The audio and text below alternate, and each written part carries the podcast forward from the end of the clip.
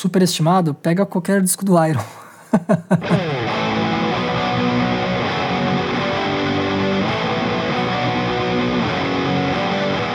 Oi, ouvintes. Bem-vindas e bem-vindos a mais um episódio. Siga o Cena nas redes sociais e colabore com o canal através dos links aqui na descrição. Hoje eu tô aqui com o Léo Mesquita. Olá! Ele é vocalista e guitarrista do Surra. É um entusiasta de navios de cruzeiro. e é um cara que eu acredito que troque a resistência do chuveiro com a geral desligada. Mas eu vou confirmar isso agora. Tô correta? Se eu troco a resistência do chuveiro com a geral desligada, É. não, eu desligo só o circuito do chuveiro. Ah, cara. pessoal desliga tudo, né? Todo mundo fica com a- isso. com Vocês a- têm um desejo de morte. Não, é que eu confio que desligando o disjuntor do chuveiro já não tem energia no chuveiro. Não morri ainda, né? Nunca morri. Por que, que você confia? Porque normalmente eu confio no trabalho dos eletricistas, né? Que são as pessoas como eu, né? Não sei, acho que isso é um erro. Vou rever isso aí. Tá, eu vou ficar muito agradecida. Tá. então tá.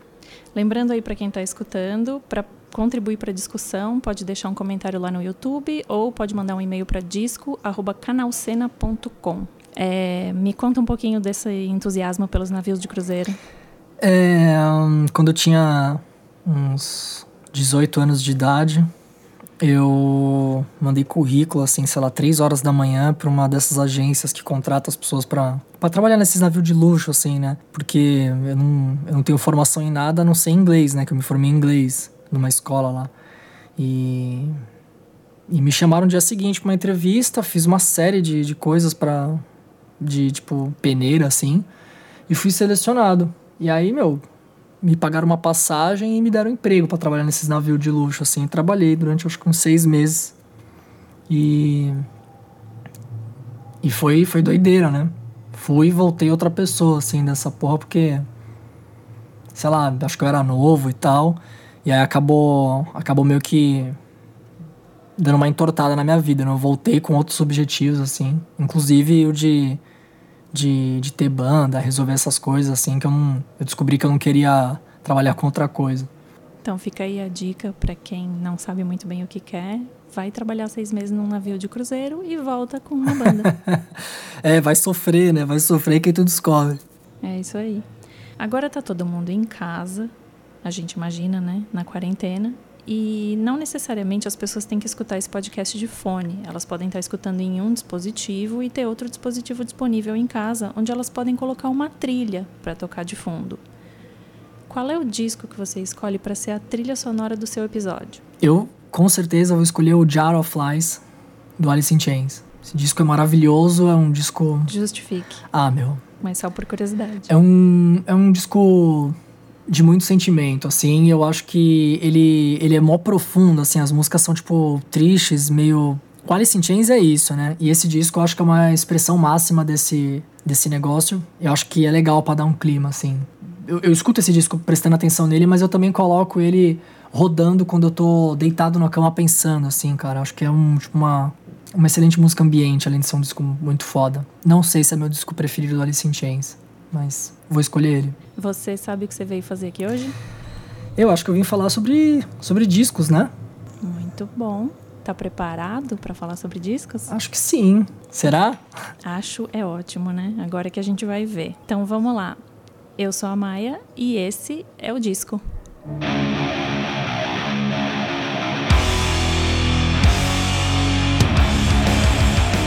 Então, primeira pergunta, quando eu montei o podcast, ia ser que disco você escutou vindo pra cá? Porque a minha ideia era que a gente ia gravar isso num espaço físico, só que não aconteceu. Então eu mudei a primeira pergunta para qual foi o último disco que você escutou inteiro? Inteiro. É, assim, ó, do início ao fim. Qual foi o último que você escutou do início ao fim? Eu acho que o último disco que eu escutei inteiro, assim, foi o No Control, do Bad Religion. Escutei ontem. Por que que você escutou ontem um disco de 86? Meu, não sei. Eu, eu sou uma pessoa muito de, de me apaixonar por um disco da banda, assim. Eu- quando a banda é muito boa e acaba descendo redondo, assim, pra mim, eu acabo escutando um monte de disco, né? Mas se- eu sempre tenho... Eu sempre tenho um disco que eu me apaixono, assim, de uma banda que eu gosto.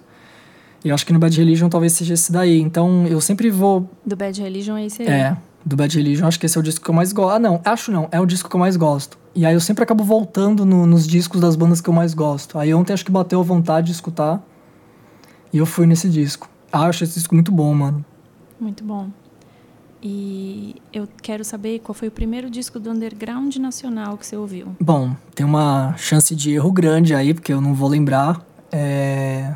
Né, só pra, só pra contextualizar, minha memória é um pouco ruim e eu, eu tive realmente que fazer uma colinha inteligente, assim, pra me ajudar, né? Eu vou, eu vou falar o que mais me marcou e que eu realmente escutei com aquela... Quem tava me indicando falou que era do underground. Tipo, ó, é uma banda de São Paulo, sabe? Tipo assim, eu sabia que era uma banda do underground quando eu fui escutar o disco. Que é o... É, you Kill Us, We Overcome, do Paura. Hum, interessante. Nossa, eu escutei faz muitos anos esse disco e, putz, esse disco é muito foda. É o meu disco preferido do Paura, de longe. Te marcou muito? Marcou, meu, marcou por causa do, dos riffs e do. Sabe, eu com certeza devo ter escutado alguma coisa do som pesado, underground antes disso, mas quando eu escutei esse disco, eu prestei atenção nesse fator, assim. E eu vi a, a ausência de. De elementos, sabe, tipo. Da música ficar legal pra quem, pra quem escuta tal tipo de música. Eu, eu percebi o quão espontâneo era, sabe?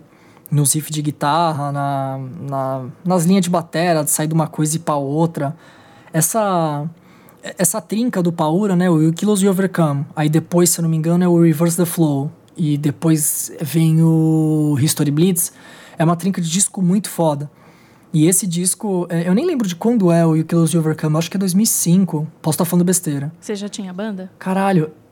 É, quando eu escutei ele, eu escutei É. depois disso, né? Eu não escutei quando saiu. Eu escutei. Eu já tinha banda. Eu escutei na. Eu escutei, inclusive, o Vitor, que toca batera no Surra. Ele tava no dia. Eu, eu, eu escutei na casa de um amigo nosso. E sim, eu já tinha banda. Banda de trash. Ah, então marcou bastante. Você lembra até do contexto exato. Lembro, porque eu, eu lembro que a primeira música que eu escutei foi. Acho que a, a música mais famosa do disco, talvez, que é In the Desert of Ignorance. Aí depois eu falei, mano, deixa eu escutar esse disco inteiro. Aí eu escutei e pirei, assim. Muito foda. Muito bom. E aproveitando o gancho que eu perguntei se você já tinha banda, tem outra pergunta que eu sempre faço para quem for letrista das bandas, que é se tem algum disco que te marcou, assim, em termos de postura e valores e fazer letra, que te inspirou na hora de fazer letra. Tem algum disco que as letras te marcaram muito? Ah, isso é um negócio tão. Isso é um negócio tão, tipo. contínuo, né? Vai marcando, vai marcando, você vai escutando outras coisas e vai. É. E vai transformando sua forma de pensar e seu jeito de escrever, inclusive. Um disco que eu escutei em 98, eu era criança, né? Mas que eu fui escutar anos mais tarde, quando eu já escrevia e prestar atenção e tal. É, os discos, na verdade, foram os discos do Racionais, né? Principalmente o Sobrevivendo no Inferno e o disco duplo, que é o é, Nada Como Um Dia Após Outro Dia. Principalmente por causa da forma de escrever do Ed Rock, assim. Eu, tipo... É, como, como eu disse, né, influencia no, no que a gente pensa. Quando eu, eu fui escutar anos mais tarde para prestar atenção naquilo, né? Quando você é criança, você não, acho que não, não absorve com tanta facilidade uma Sim, mensagem. às vezes você até entende a narrativa, mas nem tanto o conteúdo. É, e também, pô, sei lá, anos 90, né? Pô, moleque brincava na rua, tipo, não, não ia prestar atenção nisso. Eu fui escutar depois e, e influenciou no que eu pensava e no jeito de escrever também, sabe? Jeito de encaixar as palavras, assim. Eu, principalmente o Sobrevivendo no Inferno, meu. Esse disco é foda. Acho que pra muita gente, inclusive, né? Menos pro Arthur Duval do Mamãe Falei. Ele disse que é uma merda o disco. Mas, ou seja, é um indicativo de que o disco é muito bom. Ai, que coisa mais infantil, né? É, não, é, é o que ele é, né? É, Nem, nem, nem vamos perder tempo. Então vamos embora. Fala pra mim. Disco que mais destoa da sua coleção. Coleção não precisa ser, claro, os discos físicos que você tem, né? Esse eu coloquei na cola aqui, porque tem um disco que eu gosto muito, que não tem nada a ver com nada que eu escuto, que é o primeiro disco do Metá Metá, que é de 2011, que o nome do disco é Metá Metá. Não manjo. Você já escutou esse disco? É muito foda, mano. Não, não faço ideia. Meu, é, é, é muito foda por causa do arranjo, do... Esse disco, eu não sei, eu nunca escutei analisando, assim, né? Eu sempre escutei pra curtir. E esse disco, ele é meio, tipo, bem, tipo, de ritmo brasileiro, assim, né? E, e tem uns, uns jogos de voz muito foda. É- Meu, escuta depois. É um disco diferente, assim, eu acho, né? Tem uns arranjos, tipo de, de melodia, de voz muito legal. Tem um negócio que quando eu vou escrever, assim, letra, eu eu interpreto como tipo as rimas internas, rima externa, tu rima palavras dentro da mesma frase em vez de concluir a, o verso. É, é mó legal. E tem umas paradas assim e eu acho muito da hora. E é mó sentimental o disco também, acho bem da hora. Muito bom, vou ter que escutar porque eu realmente não conheço. Completamente numa ordem livre aqui, tô indo. Disco de uma banda que voltou e te surpreendeu foi melhor do que você esperava? Você não tinha dado tanto crédito? Na verdade, eu não, eu não estava, tipo, como é que se diz? Descredibilizando, assim. Eu simplesmente tinha. Você não tinha nenhuma expectativa? Não, é, eu, tipo, ah. É, eu, eu escutava os outros discos da banda, uma banda que eu conheci muito mais tarde, né? Mas quando lançou um disco, eu falei, mano, inacreditável. Tantos anos depois, nem lembro quantos anos demoraram para lançar um disco 15.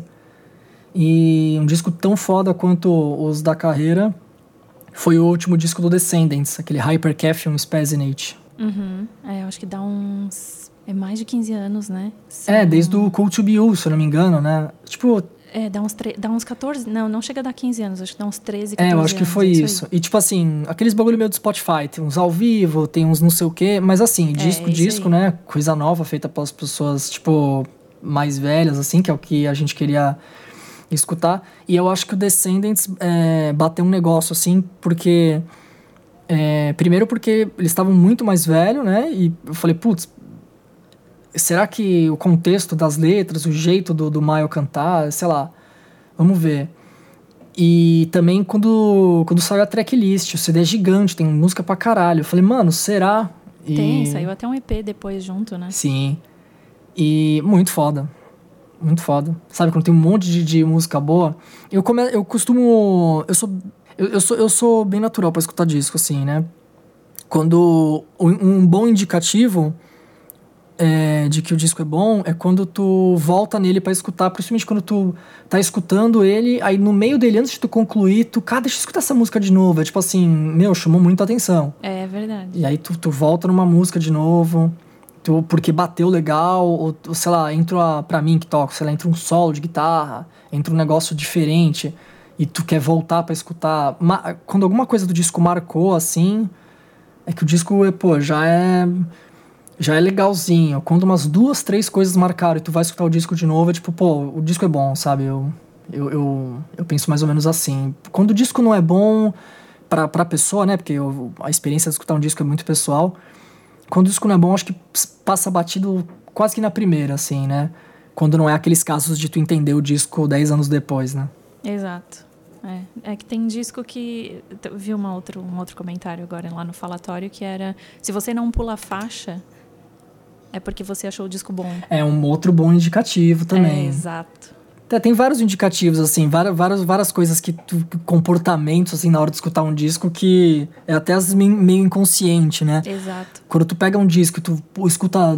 Na verdade, tu escuta ele meio que pra dizer que tá escutando, mas tu quer escutar, sei lá, duas músicas dele, o disco pode ter, até ser legal, ter uma sonoridade legal, mas tu gosta daquelas duas músicas, sabe? Na verdade, tá ouvindo para tentar fazer um. seguir o protocolo, né? Só de escutar. É, ensinar o cérebro a escutar aquele disco, né? É, a força. Nem sempre funciona.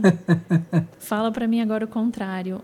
Um disco que você esperou muito, mas acabou te desapontando muito. Vamos ter que ir pro Metallica, né? Vai, chegamos no Metallica. Sempre chega, né? Sim, é, na verdade o Metallica é uma banda que eu acho que a gente não tem que ficar nutrindo esperança. Não sei se tu concorda comigo. Eu concordo, mas eu também nunca fui uma fã ávida de Metallica. Eu confesso que eu fui uma fã meio que pegou carona na MTV e depois foi diluindo. Então, eu sou, eu sou do time Metallica, né? Eu não sou Tá. do time Megadeth. Eu, gosto do Metallica, sempre discuti com os meus amigos por causa disso. E, mas, meu, o Metallica é uma banda que. ah, Vou brevemente falar da minha, da minha experiência com Metallica, né? Pra mim, os dois melhores discos é o Ride the Lightning e Master of Puppets, que é o segundo e o terceiro. Aí vem Justice for All, com som de bateria já mais diferente. Aí vem o Black Album, né?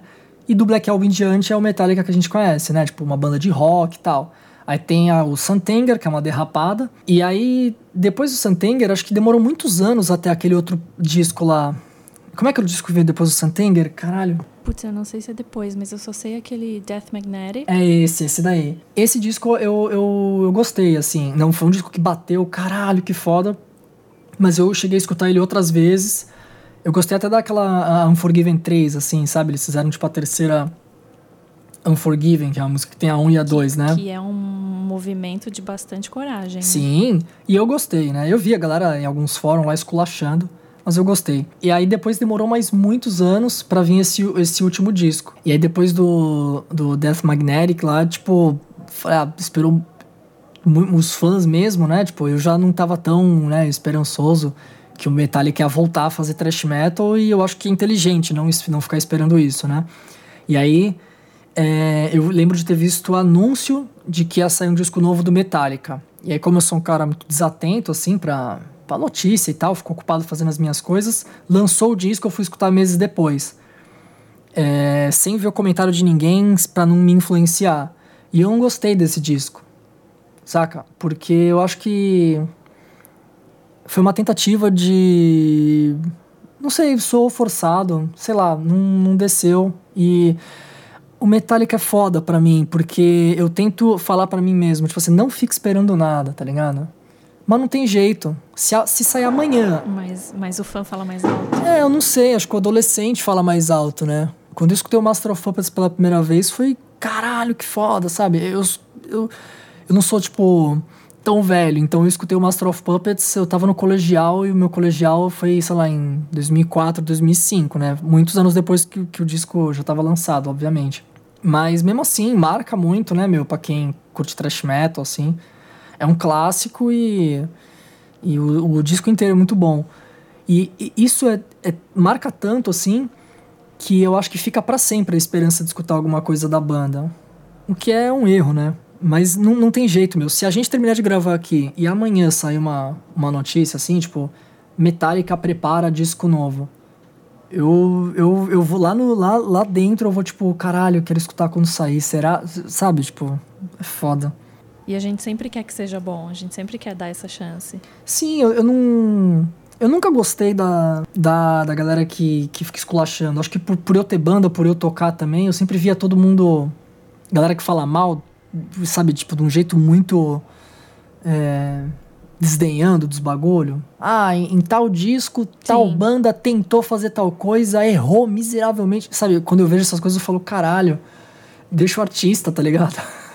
é, você tá tentando colocar um valor objetivo numa coisa que é completamente subjetiva. Exatamente, é, é muito pessoal, né, meu? Porra. É, inclusive o que você já disse já vai ser bem polêmico. O quê? dizer que Ride the Lightning e Master of Puppets são os melhores discos do Metallica. De longe. Ó, outra coisa que eu posso falar que é bem. Tu gosta de polêmica no, no programa para poder chamar a atenção? Por favor. Olha, pra chamar a atenção. É a, é a próxima pergunta. Um disco que eu não gosto, que eu escutei várias vezes, voltei lá e tal. E, pô, eu, eu não. Ó, é um bagulho natural, mano. Sabe quando tu não volta no disco para escutar? Então, é o Kill Em All. Total. Primeiro disco do Metallica. Entendo. Não gosto, meu. Beleza, tem o riff da Seek and Destroy que é da hora, só tem Jump in the Fire.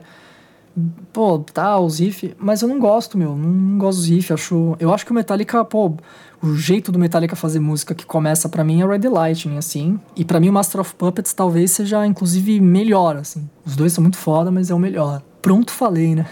É, eu, eu acho essa opinião polêmica meio familiar para mim, porque eu falei, eu sou uma fã de Metallica, meio que pegou da MTV, pegou carona, ficou por ali. Mas na época era o disco preto, então eu andei para trás. Para mim, o Red the Lightning é o melhor. Eu tô feliz com essa decisão e por ali eu fico. É que eu acho que pro, pra galera do trash talvez não seja tão polêmico. A galera ama o Master, viu, meu? É, verdade. Mas é que o Injustice for All é meio que unânime também. É, eu não sei se é por causa da, do som também, da época. E disco também tem isso. Também não sei se tu concorda comigo, porque hoje em dia tem internet, dá pra gente escutar qualquer coisa, né? Ontem eu escutei o No Control, né? Que é um disco de, sei lá, 80 e pouco.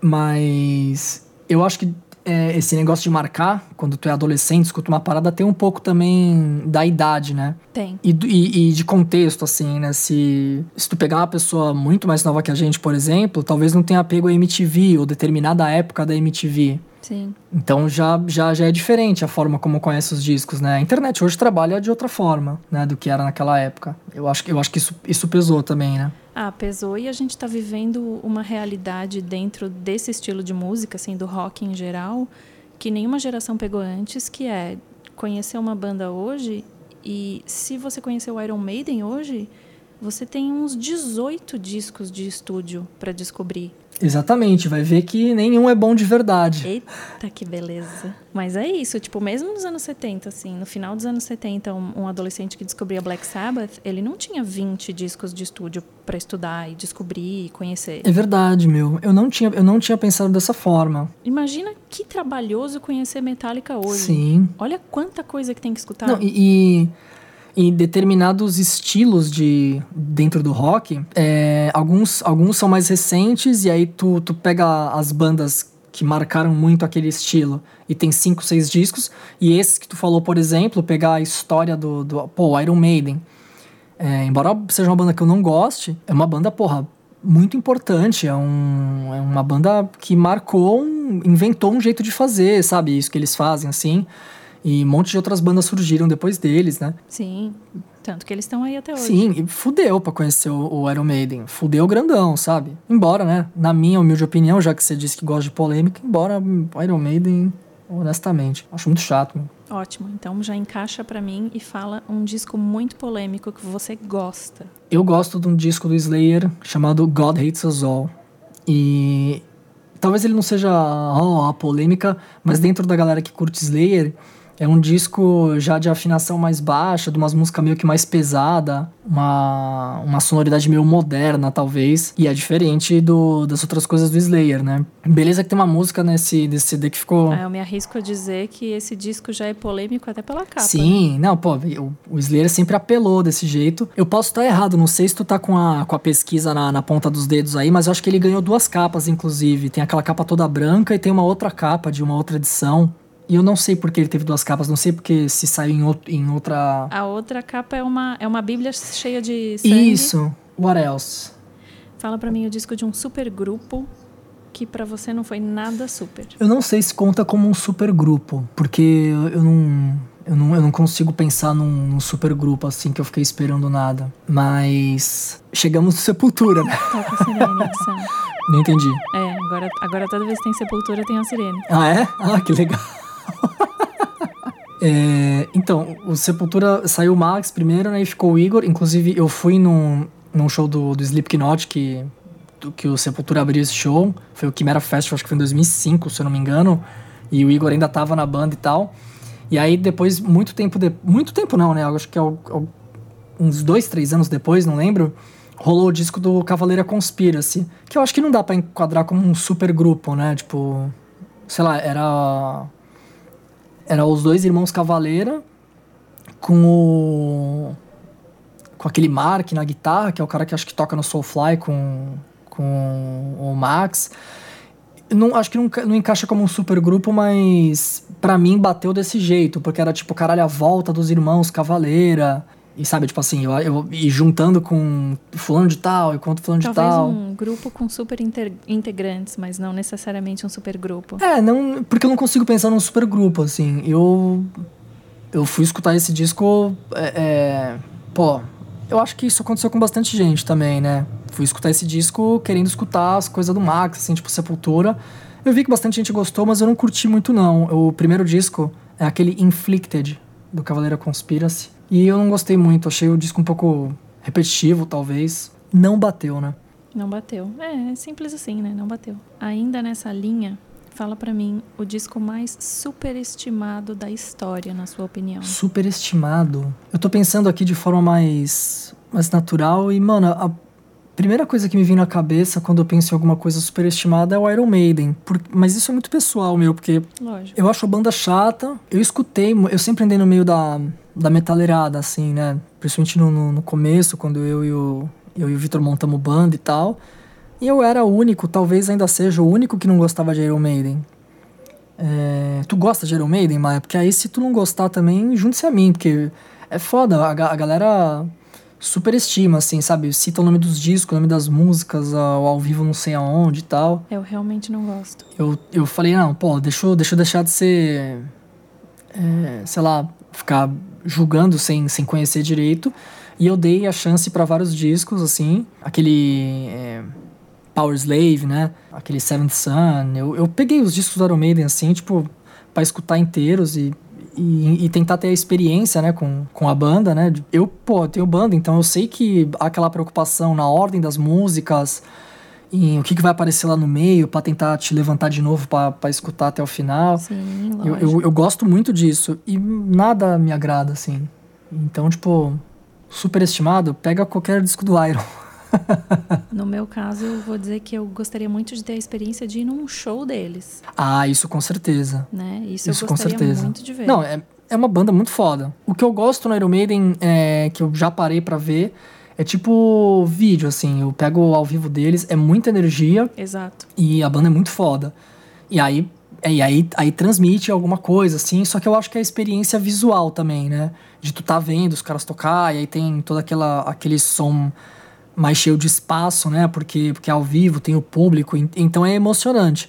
É uma banda muito foda, mas pra, pessoalmente para mim. É, porque tem bastante estímulo, é estímulo auditivo, estímulo visual. Justamente, né? E, e acho que também rola aquele lance, tá assistindo, caralho, uma puta banda, com uma puta história, e tu já vê com, com, a, com isso também contando, assim, né? Qualquer banda muito grande igual a eles, tu vê o, o, o vídeo de um show grande, aquele mar de gente, acho que isso influencia. Tu fala, cara, que emocionante, sabe? E isso é da hora. Mas, mas a, a banda mesmo, tu parar pra escutar um disco de estúdio, que eu, que eu acredito, né? Sem ser o produto final, o filho da banda, tipo, tó, escuta aí, esses somos nós. Isso, mano, não desce. Nem os discos que. Putz, o, o King curte, né? O Victor, ele adora isso daí. E durante muitos anos, inclusive até hoje, ele sempre foi uma grande influência para mim, né? Ele é um cara que adora escutar de tudo o tempo inteiro, todos os lançamentos, então ele vai passando para mim, escuta isso, escuta aquilo, sabe? E, meu, não, não dá, não bate. Super estimado. Fala para mim, então, o contrário agora. Qual é o disco que você considera o mais subestimado da história? Subestimado. Isso. Esse é um disco que você acha que as pessoas deveriam dar mais atenção. Tem uns dois, três discos que eu, que eu gosto, que as pessoas não dão muita atenção, mas eu acho que talvez um disco que as pessoas deveriam dar um pouco mais de atenção, que eu acho muito bom, é o Come of Souls do Creator. Eu acho esse disco bem da hora. Para quem não é, tipo, muito conhecedor, não que eu seja, né?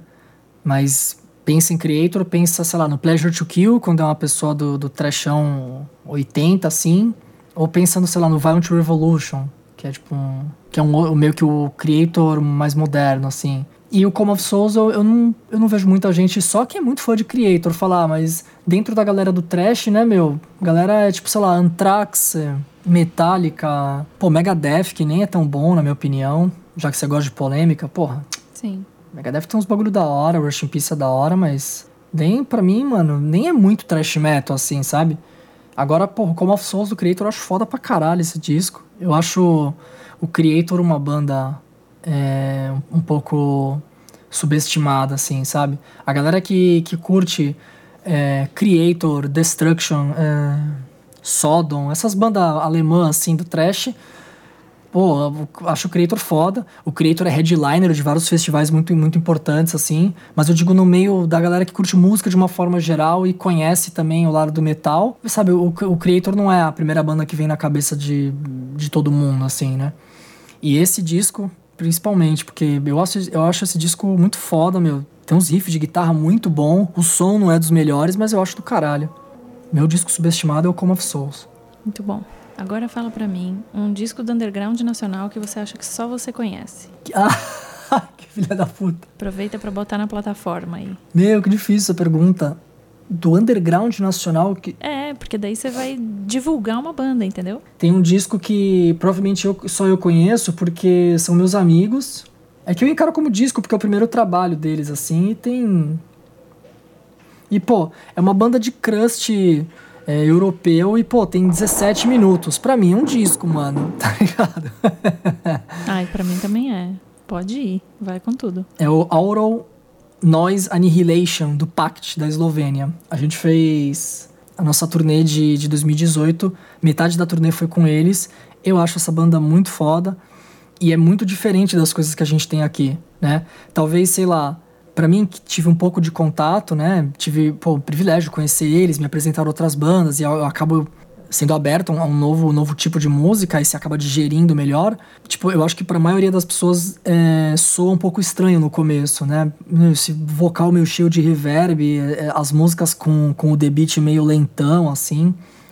Meu, é muito da hora. Eu acho que todo mundo devia dar um play aí, escutar esses 17 minutos aí de crust reverberoso do Pact. O nome do disco é Aural Noise Annihilation. Tô contando como disco aqui porque, porque eu posso. Não, tá valendo, exatamente, você pode. A minha próxima pergunta você já meio que respondeu, mas não era uma escolha sua. Porque você disse que foi ouvir o Kill Em All, Master of Puppets ou Ride the Lightning, não me lembro qual dos três agora. Acho que foi o Master of Puppets. Você falou que ouviu no ensino médio e o disco já tinha, tipo, 20 anos. Sim. Mas eu queria saber se tem algum disco que saiu, você viu sair, assim, é contemporâneo para você e você não ouviu. Você deixou passar assim tipo uns 10 anos e aí foi ouvir. Tem alguma dessas situações? Um disco que você esperou uns 10 anos assim para, ah, deixa eu pegar isso aqui e ouvir ver qual é. Tem na verdade porque o disco é bem antigo, nem, nem lembro de que ano é esse disco, que é o Genie do do Converge. É 2002 ou 2001, mas é 2001 ou 2002. Ah, é bem antigo. Obviamente não ia ser em 2002, que eu acho que era tipo, sei lá, adolescente, criança, sei lá. E eu não ia, não ia ter contato com, com, com o Converge nessa época, né? Não tinha. A internet não era tão fácil e tal. Eu cheguei a ser apresentado para esse disco. Sei lá, eu escutava outras pessoas escutando e, pô, achei que era barulheira, assim, sabe? Eu não conseguia entender. Fui escutar muitos anos mais tarde, também por, por influência do, do Vitor, que ele falou, mano, escuta e presta atenção.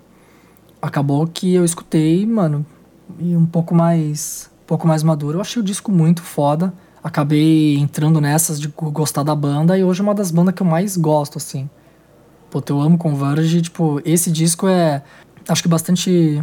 Bastante gente pode concordar comigo que o Converge vinha vindo, vinha vindo, aí ele bate no Dinido e, mano, vai pra outro lado, assim. O Dinido é tipo, mano, é um bagulho meio noise, assim, meio perturbador, sabe? E eu acho que. É, eu acho que você usou a palavra mais adequada e aplicável a esse disco, que é ele é um disco de entender primeiro. É, meu, não é difícil, mesmo que tu seja do, do som pesado ou até sei lá do do death metal e o caralho, eu acho que não é não é não dá para digerir tão fácil. Talvez quem tem uma chance de digerir um pouco mais fácil seja a galera que curte, que curte grind, que curte power violence, que é um negócio bem noise assim. Agora, meu, no geral é um disco difícil de digerir, principalmente quando tu é, sei lá, adolescente, tu quer escutar os negócios, tá, bem feitinho, assim. Eu sempre fui chato com isso, né? De tá bem gravado, bem pá, não sei o que. Eu escutei um negócio, mano, mó gritaria, o vocal mó estourado, as músicas meio uma diferente da outra, Sim. propositalmente.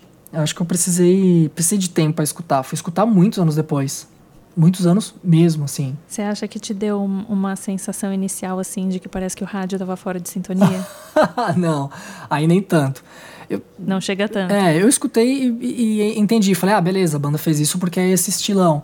Só que eu não sei o que que. Eu não vou lembrar qual foi a exata impressão que eu tive, mas eu acho que foi um negócio tipo. Ah, deve ser um gênero aí que. de uma galera que faz os bagulho barulhentão. Pô, eu, não é o meu tipo. Sei lá, eu devo, eu devo ter sido superficial, assim, sabe? Uhum. E acontece, né, mano? Acontece até hoje, assim, escutar alguma coisa, não bater, tu sai andando e vai escutar outra, né? Especialmente hoje que é super fácil mudar o que tu tá escutando e, e escutar outra coisa. Aí fui escutar muitos anos mais tarde, puta disco, puta Não é meu disco preferido do Converge. O meu disco preferido do Converge é o X to Fall. Mas esse, mas eu reconheço que o Dini Do é, a, é onde o Converge vira, assim. Ele, tipo, entra num, num, acesso, assim, diferente. Eu vou editar esse comentário que eu vou fazer agora, porque não é pertinente, porque eu sou só apresentadora, mas teve uma época, quando eu instalei o Spotify, que eu esqueci de desligar aquele autoplay. Não, não era bem um autoplay, era um botãozinho que tocava artistas similares ao disco que você estava ouvindo. Aham. Uhum. E eu acordava de madrugada tendo pesadelo, e eu não sabia por quê. E eu descobri que isso estava ligado, e quase tudo que eu botava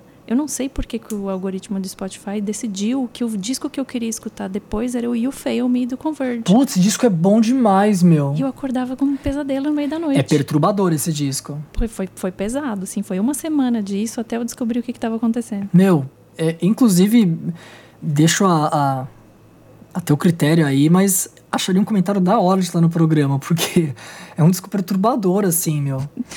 Que cena. É muito perturbador. Principalmente, meu, o, o, eu acho, pô, mó sentimental, mó verdadeiro, assim, o, a abertura do disco, que é aquele First Light, que é, uma, é a intro do disco, aí entra aquela Last Light, a, a música é mó, é mó pesada. As letras do Jacob, que é o vocalista, é, Uhum. é, é muito forte, assim, sabe? Eu acho o, o nome dos discos eu acho forte, meu. Então, é- era o que eu ia falar. Dali pra cá, eu acho que o Converge virou uma banda de metal sarau. Metal o quê? Metal sarau, parece que ele quer fazer poesia, sabe? Tipo, Sarau.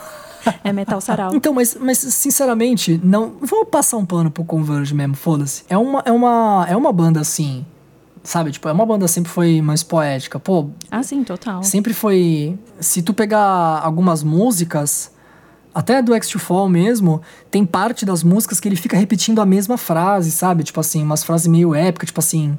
You left your, eh, your scar in this world. E, tipo assim, pá, bagulho mó barulheiro e ele vai falando isso. Sim. E é justamente pra poder. para poder meio que. Pra, pra ficar sentimental, pra ficar pesado nesse sentido, assim. Emocionalmente pesado, né? E You Fail Me é um disco, é um disco bem assim. E eu- um negócio que eu ia comentar que é legal, o nome dos discos do Converge são pesados nesse sentido. Sempre. Tipo, pô, You Fail Me é, tem All We Love We Leave Behind. É, The Dusk in Us, eu acho É, é tudo muito vingativo e cheio de remorso e de vingança e de rancor. É tudo muito rancoroso. Isso. Eu, eu adoro, eu adoro. Pô, eu acho que arte é, é, é muito isso, né? De tornar música o que não dá pra fazer com palavra, talvez, somente, né? Tipo, tu juntar a palavra com o som dos instrumentos. Eu acho que tem, tem muito isso, assim, no Converge, sabe? Tipo, sabe? Tipo, ele, ele, ele, faz, ele faz da música um veículo pra esse tipo de coisa, assim, né? Tal- Talvez se fosse um texto, algumas músicas do Converge, a letra é muito pequenininha, porque ele fica repetindo as coisas. Mas talvez se fosse um texto não ia ter graça, né? É, por isso que eu penso nessa É. coisa da poesia. É, então. Eu acho que por isso que. Por isso que é legal, sabe? É, tor- Torna-se um veículo pra tu pegar um negócio que tu considera forte e aí, meu, tu amplifica ele dentro da música. Acho do caralho. É, e dá pra ver que é uma banda que. Eu não gosto de usar a palavra controle porque parece uma coisa meio ditatorial, mas é uma banda que tá muito em cima de tudo que tem a ver com a banda. Tipo, toda a arte, é, toda a questão do Kurt ter o estúdio, tudo fica meio fechadinho ali dentro, sabe? Eu também sinto isso. Eu também sinto isso. A- as artes do, do vocalista, né? Que ele que faz, as pinturas e tal. É. O negócio ser produzido pelo pró- próprio Kurt Ballou. Tudo isso, eu também penso isso. Meu, legal que tu comentou, porque é um negócio super fechado dentro da banda, parece, né? Até onde eu sei, né? Não... É, por isso que eu não quis usar controle nem fechado, porque daí parece que eles não estão deixando ninguém entrar, mas eu não acho que é nesse sentido, é no sentido de que eles são autossuficientes. Isso. É, é nesse sentido, é, é nesse sentido meio de, de talvez tornar. Querer estar É, envolvido. e, e talvez tornar mais original ainda nesse sentido, assim, né? De não ter, sei lá, um produtor num estúdio super famoso e Exato. chamar um cara que já desenhou mais de mil capas de álbum e ele vai desenhar, sabe? Tipo, é diferente.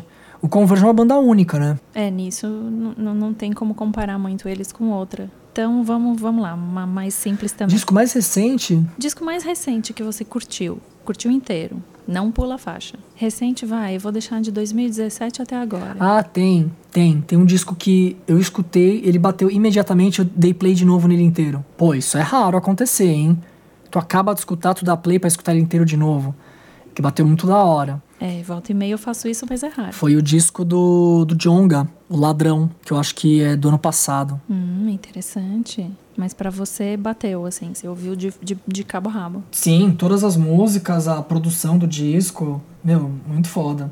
É bom, é bom saber uns discos recentes, é importante ter. Sim. Ainda mais falando com metaleiro, né? Porque começa a cair nos Metallica, Sepultura da vida, ninguém quer falar de nada de 2019, 2020, então É. é uma pergunta importante. É difícil, né? O metaleiro, tá, eu, eu odeio isso e sou assim, É. né? Tipo, de, dos bagulho antigo. Porque é disco de formação, né? Sim, fica, fica sempre ouvindo a mesma coisa, de certa forma, né? Fala pra mim, agora vamos começar com as mais emotivas. Hum, Disco que você mais ouviu na vida. Que eu mais ouvi na vida. É. Tá. Que difícil. Sempre tem uns três, quatro, né? Nunca tem, assim, ou mais. É, meu. E, e a gente nunca consegue é, medir isso, né? Não tem tipo um relógio assim no, no pulso pra tu. Exato. Quando eu fiz a minha colinha, eu quis ser bem natural, assim, sabe? Tipo, eu não sair colocando as respostas. Eu, eu coloquei várias coisas, assim. Talvez por insistência, assim, e por ter gostado demais do disco. O disco que eu mais escutei talvez tenha sido o Supporting Cast do Propaganda.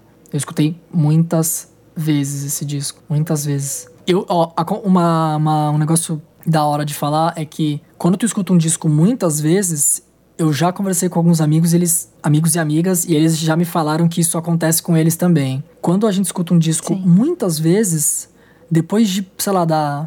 Sei lá, tu já escutou 50, 70 vezes o disco, tu começa a escutar ele da segunda, da terceira música. Hum, entendo, mas eu acho que eu não faço exatamente isso, não. É, eu, eu acho que não é um, uma síndrome geral, mas eu, eu, eu sei que eu não sou o único que quando tu escuta muitas vezes, quase 100 vezes o disco, tu começa a escutar ele da segunda música porque sempre que tu dá play, é, sei lá, às vezes tu tá, começa a escutar o disco porque tu tá, sei lá, no carro, é, sei lá, eu vou trabalhar e eu colocava o disco pra tocar, começava sempre a primeira música. Aí às vezes eu parava o disco porque tinha que fazer alguma coisa. E aí, quando eu ia escutar ele de novo, a primeira música tocava de novo. Então, tipo assim, como eu escutei o disco muitas vezes, eu colocava, sei lá, da segunda música e tal, que era pra eu poder, tipo, aproveitar sempre o disco, tentar aproveitar o disco inteiro e não escutar a música que eu mais escutei, que é a primeira, sabe? Sim, escutar o disco de uma maneira homogênea. É, é, em- em, tipo assim, e esse disco, meu, eu escutei muitas vezes porque foi o disco que, que me estreou no Propaganda, assim, que é uma banda que eu gosto muito. Quando eu escutei, assim, bateu aquele negócio de, caralho, que diferente, meu. Num, tipo, essas letras enorme e às vezes sem rima e, sabe, tipo, com esses arranjos de, É como se fosse o extremo oposto do Converge. É, tipo assim, é mó, é mó bem podado, né? O, o Propaganda. É, tipo uma palestra em forma de música. É, algumas músicas, eu, eu gosto de pesquisar algumas coisas sobre as letras do Propaganda, porque, beleza, eu, eu falo inglês, mas muita coisa ali faz referência a uma outra parada, né? Então, tipo assim, tem que dar uma pesquisada. Por sorte, hoje tem internet, tem uns sites tipo Genius Lyrics, Song Meanings, esses sites assim. Exatamente. E aí eu dou uma olhada, às vezes. Tem disco, tem, tem, disco, tem música do Propaganda que alguma, alguns trechos da letra são entre aspas. Ou seja, não é a mesma pessoa que estava falando em determinado momento da música.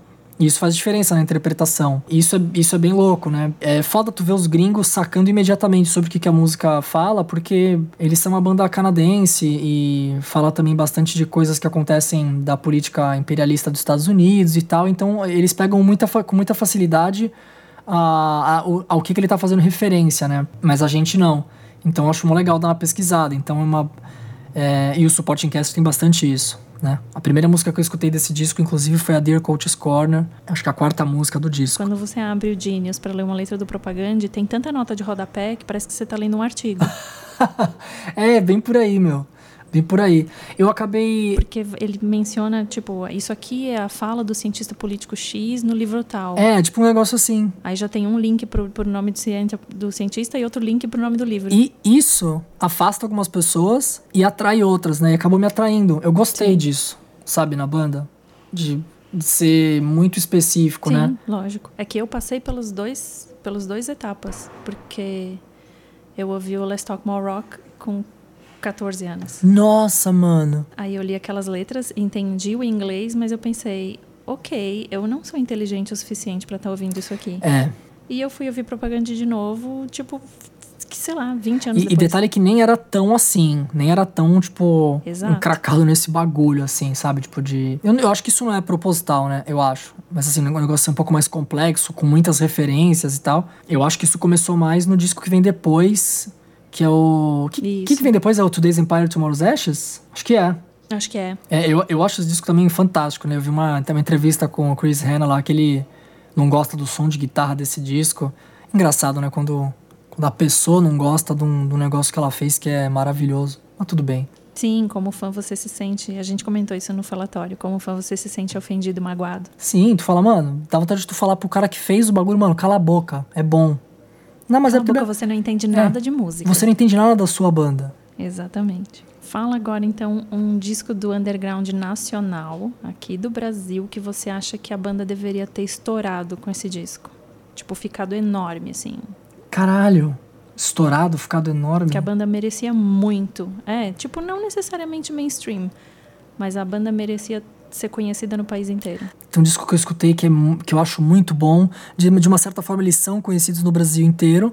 Mas não é uma banda, tipo. que ficou gigante.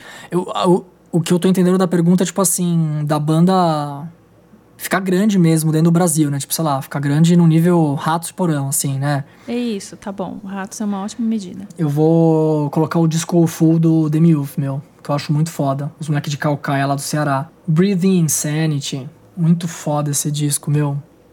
Então vamos lá. Agora indo para a parte mais ficção científica do podcast. Fala para mim um disco que você gostaria de apagar da memória para poder ouvir de novo pela primeira vez.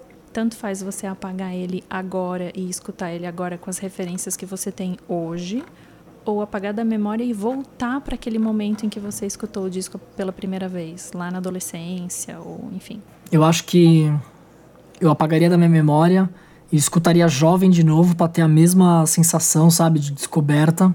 O Handle With Care, do Nuclear Assault. É um disco que sempre que eu vou falar. Sempre que eu vou falar de disco com alguém, esse disco vai aparecer. Porque. O que, que ia acontecer? Foi o disco que eu descobri o crossover, né? Eu, eu, eu vi o clipe da, da Critical Mass num programa da MTV.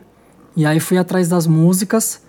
E eu lembro que na época eu odeio ficar, sabe, parecendo que eu sou super velho com isso. Não é isso que eu quero dizer, mas eu lembro que na época era difícil tu achar o disco inteiro direitinho dessas bandas mais B, assim, que não é tipo mainstream. Então eu, eu tive que ver, achar na internet quais eram o nome das músicas e tentar baixar elas individualmente no Casar, no Sim. Emule, essas paradas tipo torrent, assim. E eu, eu, lembro, eu lembro que eu nem achei todas as músicas de começo. Eu achei algumas, a, a maioria, né? Faltou uma, duas músicas.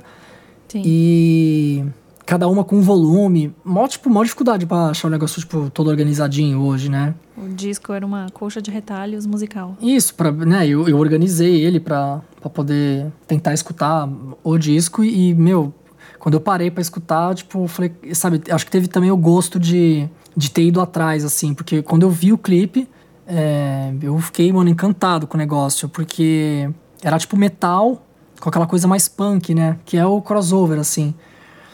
E foi a primeira banda que eu escutei desse tipo, né? Eu até já falei isso em outras oportunidades, que é a banda que quando eu conheci, quando eu conheci o Vitor, a gente conversando, ele gostava, sei lá, de Dream Theater e eu de Slipknot. A gente até meio, meio que se estranhou, mas ele também conhecia o Nuclear Assault.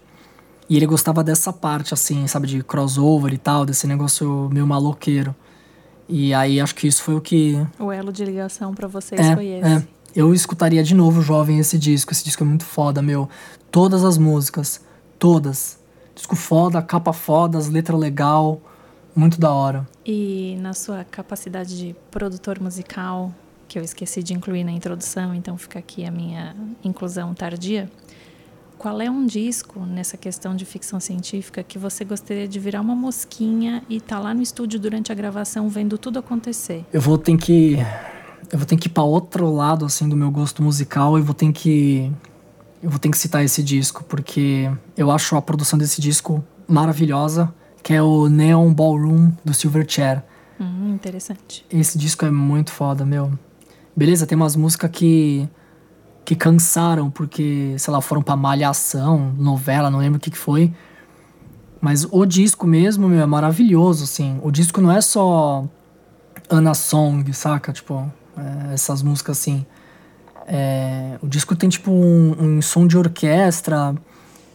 O, o disco é uma experiência mesmo contínua, assim, de tu escutar a primeira música ir pra um lugar, depois ir pra outro, sabe? Tipo, esse negócio de de esse aspecto do disco ter sido bem trabalhado.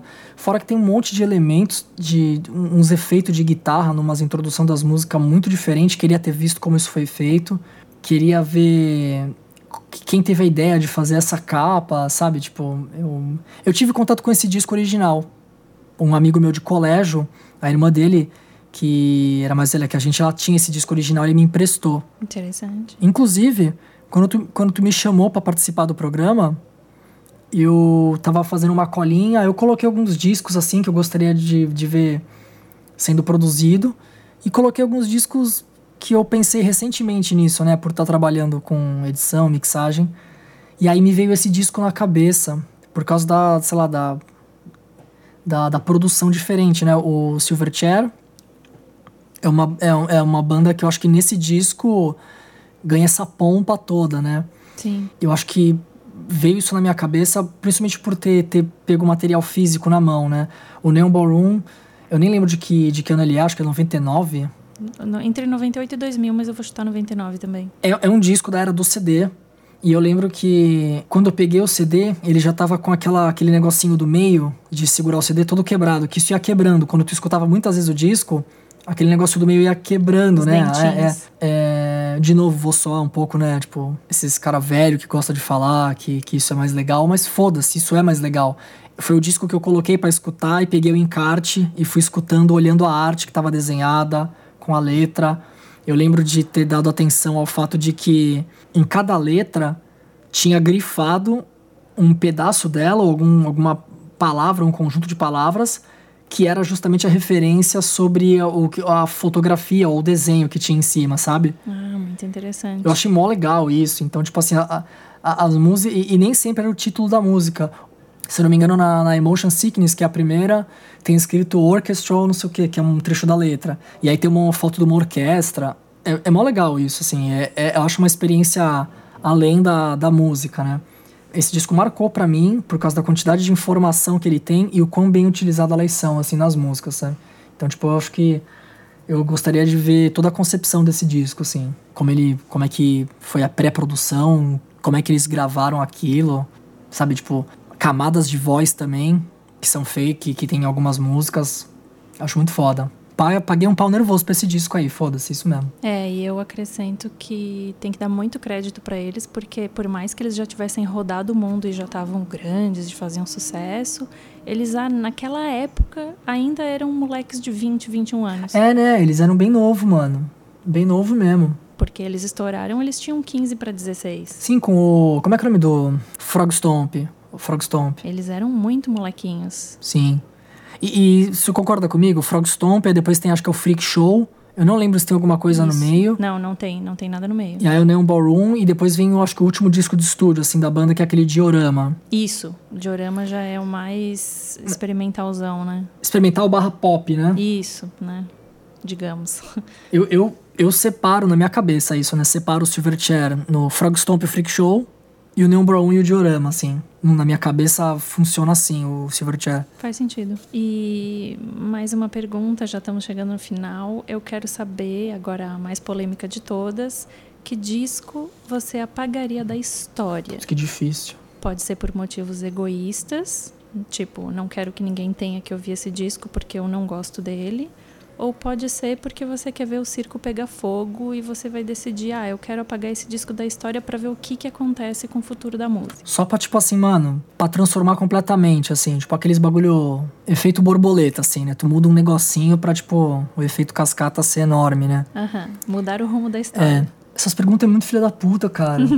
É, é a meta. Olha só, eu apagaria o Raining Blood do Slayer. Uh, e agora justifique. Assim, eu amo esse disco e se eu sou, mano, um pontinho, assim, sabe, num, num negócio enorme, assim, um monte de pessoas que tem um monte de bandas, se eu fui, tipo, brutalmente influenciado por esse disco, um monte de outras bandas foram, tipo, Raining Blood é. Não sei se, se todo mundo vai concordar comigo, mas pra mim é um disco que dita muita coisa sobre thrash metal, assim. É 86, se eu não me engano. É, eu acho que é isso. Entre 85 e 86. É, é o, é o ano do, do- dos discos do trash, assim, né? Tipo, Master of Puppets, Pleasure to Kill tal, e o, e o Raining Blood. Só que esse disco, ele ditou, sabe, pra caralho, assim, ó. É trash americano, é assim que se faz e tal. É, o som é muito bom, o jeito de cantar é muito foda, é a... É o negócio do, do metaleiro tocando, tipo, sabe, bem pra caralho, rápido pra caralho e, e com a atitude é, mais do punk. É o tipo trash metal, assim, né? O néctar do trash metal. Eu tenho certeza que se eu apagasse, viveríamos em outro mundo é, dentro do metal, assim. Até as outras bandas de, sei lá, de death metal, um monte de outras coisas, eu tenho certeza que mudariam brutalmente. Porra, eu, eu vi uma entrevista do Dave Lombardo com o batera do Crisium, Uhum. o Max. E eu, eu vi. Porra, o Max é fantástico, né? Toca pra caralho e tal. O Crisium, uma banda muito foda. E eu vi o, o- a forma como ele falava sobre a, o que o Dave Lombardo fez, saca? Tipo assim, nossa, as coisas que ele fez, que ele inventou, que ele criou, são tão perfeitas, me influenciaram e tal. Eu acho que é, o, o Raining Blood tem muito disso. Muita coisa que eles inventaram, acho que tá ali, sabe? Sim. Eu, eu penso assim, né? Eu, eu acho que elas foram traduzidas da, da forma mais. As ideias que eles tinham de fazer música desse jeito foram traduzidas da forma mais perfeita nesse disco. E eu apagaria ele para experimentar como é que ia se viver num mundo que com certeza ia ser muito pior. Hum, iam passar trabalho, mas ia realmente ser meio pior mesmo nesse, nesse meio. Ah, muito pior, mano. Esse disco ensinou muita coisa para quem é metaleiro, mas eu apagaria. Só pra, pra, pra dar um. Vamos, né? Sim. Vamos, vamos audiência. Suar né? um pouquinho. Polêmica. Beleza. então vamos lá. Recadinhos e considerações finais? Ah, escutem discos inteiros, né? Eu não vou esconder que eu também curto playlist, eu também curto as ferramentas novas que tem para escutar música e eu faço uso delas. E eu faço uso delas para poder me levar para os discos, assim. Sabe quando tu entra no Spotify, numa banda que tu não conhece muito bem ou que tu não conhece, e aí as primeiras músicas que aparecem são as que são mais escutadas, assim. Aí às vezes eu vou lá e também, quando é uma, quando é uma igual a gente conversou, né? Quando é uma banda que tem uma bagagem muito enorme, monte, um monte de disco, eu às vezes uso dessas ferramentas para poder, tipo, cá, pegar uma música ou outra e falar, caramba, essa é diferente, sabe? Tipo, tem esse som meio antigo, pô, parece que tem alguma coisa aí. Aí eu vou lá e escuto o disco inteiro. Né, recado batido, mas nunca, nunca é demais reforçar, né? O pessoal escutar disco inteiro. Se possível, escutar lendo as letras. Tipo, acho isso legal também. Faz, faz parte da, da arte, né? Se for um disco cantado, né? Que não seja instrumental. Exato.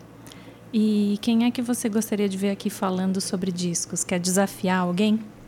Uma pessoa legal seria o Marcelo Papa, que é guitarrista da finada banda Bandanos e toca guitarra hoje no Rastilho.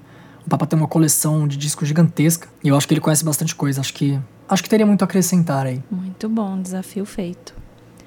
Então é isso. Eu agradeço a sua participação. Não, obrigado você, mano. E peço a todo mundo que contribua a discussão. Já falei para deixar um comentário lá no YouTube ou mandar um e-mail para disco@canalcena.com. Exatamente, me xinguem aí à vontade nos comentários, que eu não vou ler nada.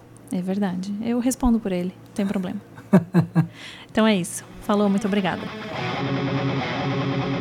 Disco é um podcast independente apresentado por mim, Maia Melchers. O roteiro desse episódio foi feito por mim, Maia Melchers. A edição desse episódio foi feita por Estevan Romera. A foto do thumbnail desse episódio também foi feita por mim durante o show do Surralmado no CCJ em 2018. A música de abertura é do Rick Chain. O canal Cena gentilmente abriga esse podcast e os links de apoio estão aqui na descrição. Calma, cachorro. Ó, o cachorro tá reclamando e eu nem falei nada. É verdade. Ele já, ele já tá contra. Ele é o comentário de YouTube. Porque ele já chega contra. Ele nem viu ainda o vídeo. Ele já deu dislike e já tá comentando contra. Não, e, e aqueles comentários de. Aqueles comentários de YouTube. É, coitado, não entende de música, reticências. Só falta dizer que o disco, o melhor disco, não sei Não o quê. sabe, não manja nada de música. KKKKK, e mapa de emoji, assim.